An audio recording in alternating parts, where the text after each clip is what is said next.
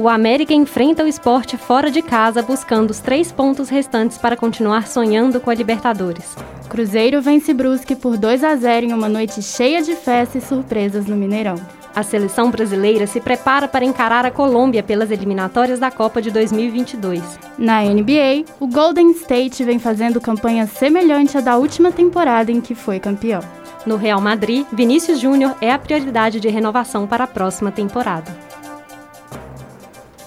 Boa noite, Isis. Boa noite, meus caros ouvintes. Está começando nessa noite de quarta-feira o nosso Jornal das Oito, trazendo hoje os principais acontecimentos no mundo do esporte.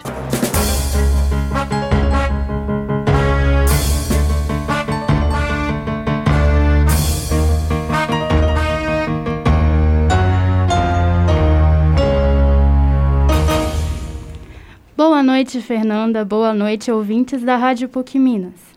O América enfrenta o esporte de Recife logo mais, às nove e meia da noite, de olho nos três pontos para continuar na briga por uma vaga na próxima Libertadores. O time comandado por Maquinhos Santos tem desfalques para o jogo de hoje. Quem traz os detalhes é o repórter Matheus Vieira. Boa noite, Matheus. Boa noite, Isis. Boa noite, Fernanda. Boa noite, ouvintes. Estamos aqui diretamente da Arena Pernambuco, trazendo em primeira mão os detalhes dessa partida que movimenta a rodada do Brasileirão. O América vai em busca da vitória contra o esporte de Recife. Às nove e meia desta noite, as equipes se enfrentam aqui na Arena Pernambuco, na 33 terceira rodada do Campeonato Brasileiro. As duas equipes ocupam lugares quase antagônicos, contrários na competição, mas têm o mesmo objetivo: a vitória por motivos assim, digamos, especiais. O América quer conquistar sua vaga na Libertadores e o Sport Recife se manter entre os melhores na Série A do Brasileirão. Os dois times vêm de derrota na competição. O Coelho caiu três posições na tabela após perder de 1 a 0 para o Atlético e está na 12 posição na tabela. O Leão da Ilha acabou levando o único gol contra o Fluminense sábado passado no Rio de Janeiro e se manteve na zona de rebaixamento, no 17º lugar da tabela. Vamos ouvir o que o zagueiro Lucas Cal falou um pouco antes numa entrevista coletiva. É, sabemos que vai ser mais um jogo difícil, né? Tanto, não só pela situação que, que o esporte está querendo sair da zona de rebaixamento, é, mas qualquer jogo do Campeonato Brasileiro é difícil, né? E ainda mais fora de casa, sabemos que a torcida vai apoiar, vai empurrar o time deles. É, mas a gente espera manter aquilo que a gente vem fazendo, aquilo que a gente vem fazendo bem. É, o Marquinhos tem nos, nos passado tudo que, que a gente precisa fazer para poder sair vencedor nos jogos. E a gente espera chegar amanhã e, e colocar isso dentro de campo e conseguir um resultado. É, não vai ser uma tarefa fácil para ninguém essa noite, hein? Alguns desfalques no América já são certos. O atacante Berrio e o lateral direito Eduardo continuam sob cuidados do departamento médico. O atacante Fabrício Daniel e o meia Bruno Nazário receberam o terceiro cartão amarelo na rodada passada e por isso estão suspensos. Tudo indica que o técnico Marquinho dos Santos vai repetir a última escalação. Sendo assim, o Coelho deve entrar em campo com Matheus Cavitioli, Patrick, Eduardo Bauerman, Ricardo Silva, Marlon, Lucas Cal, Alê, Juninho, Ademir, Felipe Azevedo e Zarate. Já o esporte provavelmente vai entrar em cena com Maílson Everton, Rafael Thierry, Sabino, Sander, Marcão Silva, Zé Wellison, Hernanes, Luciano Juba, Paulinho Motelin, Mikael. É com vocês aí no estúdio, meninas. Obrigada pelas informações, Matheus. E a seleção brasileira fez o último treino antes de viajar para enfrentar a Colômbia. A repórter Eduarda Porto conta pra gente como foi o dia da seleção e qual será a possível escalação para o jogo de amanhã. Boa noite, Eduarda. Boa noite, Fernanda, Isis e meus queridos ouvintes da Rádio PUC. A seleção brasileira enfrenta amanhã a Colômbia nas eliminatórias da Copa do Mundo às nove e meia da noite na Neoquímica Arena, o estádio do Corinthians. Matematicamente, a seleção já está classificada. O Brasil vem fazendo uma boa campanha com 10 vitórias, um empate e nenhuma derrota, sendo assim o líder da competição. Apesar da boa campanha, o técnico Tite, em coletiva de imprensa na tarde de hoje, fala sobre o desafio que é pegar a Colômbia, que é um time de alto nível e questionado sobre a escalação oficial para o jogo, não quis revelar muito. Está definida a equipe, à tarde vocês vão ter a possibilidade de acompanhar e, e comprovar a escalação dela. Não vou externar isso antes, no treinamento vai vão ter a condição de, de, de confirmar e de ver a, a, equipe. Segundo, que a gente pegar a retrospectiva da Colômbia, a gente vai saber que 2014 ela nos enfrentou nas quartas de final? Quartas de final. Então, por si só, também chancela. Quando nós olharmos 2018, ela fez oitavas de final contra a Inglaterra, acredito que foi oitavas de final contra a Inglaterra, disputada nos pênaltis as, as, a, a classificação. Então, por si só, a exigência técnica ao longo das duas eliminatórias com que eu tive a possibilidade de participar, a outra num jogo só, esse é o segundo jogo, ela tem mostrado a grandeza desses jogos, por isso. Próxima questão, Eduardo Menezes. ESPN Embora o Tite não tenha revelado os nomes escalados para o jogo, a gente pode contar aí com uma seleção que é presente. Alisson, Danilo, Marquinhos, Thiago Silva, Alexandro, Casemiro, Fred, Lucas Paquetá, Rafinha, Neymar e Gabriel Jesus. Repórter Eduarda Porto. Ontem, em um jogo movimentado, o Cruzeiro venceu o Brusque por 2 a 0 e praticamente afastou qualquer risco de rebaixamento para a Série C. A partida ficou marcada pelo bom público no Mineirão, onde 35 mil torcedores azuis celestes deram um espetáculo cantando e apoiando o time rumo aos três pontos fundamentais para a permanência na Série B. A repórter Ana Luísa estava presente no jogo e vai contar para a gente mais informações sobre a vitória da Raposa. Boa noite, Ana. Boa noite, Isis. Boa noite, Fernanda. E boa noite a todos os ouvintes da Rádio PUC Minas. O Cruzeiro jogou ontem, terça-feira, dia 9 de novembro, às 9h30 da noite contra o Brusque pela 35ª rodada da Série B do Campeonato Brasileiro e venceu seu adversário por 2 a 0. Os gols foram marcados por Vitor Leque logo no primeiro tempo e por Giovani já na etapa final. Impulsionado a todo tempo pela torcida, o Cruzeiro iniciou bem a partida, já pressionando seu adversário, mas ainda sem oferecer grande perigo. E quem teve a primeira grande chance de abrir o placar foi o Brusque, em um lance do jogador Garcês, que estava livre na área e mandou a bola por cima do gol. Minutos depois, foi a vez da Raposa atacar e balançar as redes do gol. Após uma cobrança de escanteio favorável ao Cruzeiro, Vitor Leque aproveitou o rebote na área e mandou a bola direto para o fundo do gol. Cruzeiro 1, Brusque 0. O Brusque tentou uma reação no segundo tempo, fazendo o goleiro Fábio trabalhar, porém os gaúchos não tiveram muito sucesso. Logo após o time catarinense tentar conquistar o empate em uma jogada com o Felipe Souto, todos foram surpreendidos com o golaço do meio Giovani. A bola que foi lançada de fora da área e caiu direto no gol do Brusque fez o mar azul do Mineirão explodir de alegria. Cruzeiro 2, Brusque 0. A partida seguiu sem evolução do Brusque e o Cruzeiro manteve o resultado até o apito final. A torcida teve um papel fundamental na vitória do Cruzeiro. O Estádio Mineirão contou com a presença de aproximadamente 35 mil torcedores que fizeram uma bela festa do início ao final da partida no Gigante da Pampulha. Os torcedores cruzeirenses demonstraram seu apoio incondicional através de cantos, comemorações, gritos e também de protestos contra a atual gestão do clube. E outra grande surpresa da noite foi o anúncio da aposentadoria do atacante Rafael Sobis. O camisa 10 do Cruzeiro entrou no segundo tempo para se despedir dos gramados. E no final do jogo, Sobs, bastante emocionado, foi ovacionado pela torcida e abraçado pelos seus colegas de clube. O jogador explicou a sua aposentadoria em entrevista após o jogo. Cara, o dia chegou, né? A, vida é assim, o tempo passa. Uh, uns têm que sair para outros chegarem. Uma noite especial, uma noite com vitória. Eu avisei que se a gente vencesse, né, ficasse mais tranquilo, ia ser o meu último jogo. Então acabou. Ah, fica a história. vou nascer de novo para uma nova vida e, e, sempre torcendo, sempre que eu puder voltar aqui nesse estádio e espero que o Cruzeiro volte o mais rápido possível para o seu lugar. Para finalizar as declarações da noite, o técnico Vanderlei Luxemburgo falou em entrevista coletiva sobre o que será necessário para o Cruzeiro de 2022 e sobre a sua permanência na próxima temporada.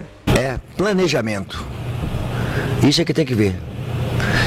Análise bem feita de planejamento. O que, que, que tem que se fazer, o que, que precisa ser mudado, o que, que precisa ser feito de planejamento para a próxima temporada. Eu acho fundamental é, é, essa palavra, para mim, é, é a palavra-chave. Planejamento. Para o Cruzeiro, planejamento para o Cruzeiro dentro da grandeza do Cruzeiro, mas que está jogando momentaneamente uma segunda divisão. E é isso que é o problema. Nós temos o Cruzeiro momentaneamente jogando a segunda divisão e ano que vem a segunda divisão vai ser uma segunda divisão, primeira divisão, porque vai ser muito difícil. Eu quero continuar no Cruzeiro. Já falei isso. Eu quero continuar no Cruzeiro. Mas para continuar no Cruzeiro, é, a gente vai ter que discutir o que vai ser feito com o Cruzeiro na próxima temporada. Senão não fico. Bem claro, senão não fico. O que nós vamos fazer, o que nós não vamos fazer. Se for aquilo que eu penso que não tem que ser feito, é um direito da diretoria, é um direito meu de discordarmos, divergirmos. Mas eu penso num Cruzeiro totalmente diferente daquilo que eu vi nessa temporada. Vamos ver para a próxima temporada. Essas foram algumas das falas do técnico Vanderlei Luxemburgo na coletiva de imprensa realizada após o jogo. Faltando três partidas para o fim da Série B do Campeonato Brasileiro, o Cruzeiro eliminou as chances de rebaixamento para a Série C, consolidando sua permanência na segunda divisão. Agora, o próximo desafio do Cruzeiro é fora de casa, em Salvador contra o Vitória. O jogo será no próximo domingo, dia 14 de novembro, às 7 horas da noite. É com vocês aí no estúdio. Obrigada pelas informações, Ana. O Atlético está jogando neste momento contra o Corinthians, pela 31ª rodada do Campeonato Brasileiro. O jogo já está caminhando para o final do segundo tempo e, nesse instante, o placar é de 2 a 0 para o Galo, com gols de Diego Costa e Keno. O resultado mantém o Galo a 13 pontos de vantagem sobre o vice-líder, o Palmeiras. E agora vamos falar de futebol europeu. Começando com o Real Madrid, que deve dispensar alguns jogadores. Porém, tem um brasileiro como prioridade de renovação para a próxima temporada. Quem traz mais informações é o repórter Gabriel Araújo. Boa noite, Gabriel. Boa noite, Fernanda, Isis e ouvintes. O Real Madrid está querendo enxugar a folha salarial para a próxima temporada. Segundo o jornal catalão Sport, o time merengue pode economizar até 1,3 bilhão com a, a, barca formada por oito jogadores que não terão seus contratos renovados. São eles o lateral esquerdo Marcelo, ídolo com a camisa madrilenha, os atacantes Gareth Bale, Eden Hazard, Mariano Dias e Jovic, e os meios-campistas Isco e Ceballos, e, completando a lista, o defensor Jesus Valerro renovação geral no Real Madrid, então, né? Mas, Gabriel, tem aí, a gente tem informação que teve uma movimentação, tá tendo uma movimentação para renovação com o brasileiro Vinícius Júnior. Você pode contar mais detalhes para gente? Exatamente, Fernanda. O Real Madrid vê o brasileiro como prioridade para o elenco da próxima temporada. Vinícius Júnior pode ter uma multa rescisória que chega aos 6,4 bilhões, o que muda seu patamar na equipe. Seu contrato atual vence em 2025. Além da multa de rescisão bilionária, seu contrato seria renovado até 2027 e ele passaria a ganhar de 48 milhões por temporada para 96 milhões. E o Barcelona, após a saída de Coleman, como que estão os ares aí na Catalunha com a chegada de Chave para o comando da equipe bulgrana? É, Fernanda, Após a saída do holandês Ronald Koeman, Xavi chega para treinar a equipe catalã. Desejo antigo do Barcelona, uma vez que, em agosto do ano passado, o então presidente Josep Maria Bartomeu tinha feito contato sem sucesso com o ex-camisa 6, quando o Kik Setien foi demitido. Xavi chega em um período de data FIFA, onde nesses 10 dias vai conhecer melhor sua equipe e iniciar os treinamentos. Seu primeiro jogo oficial como técnico do Barcelona será no Clássico da Catalunha diante do Espanhol, no sábado, dia 20 do 11, às 5 horas da tarde, no horário de Brasília.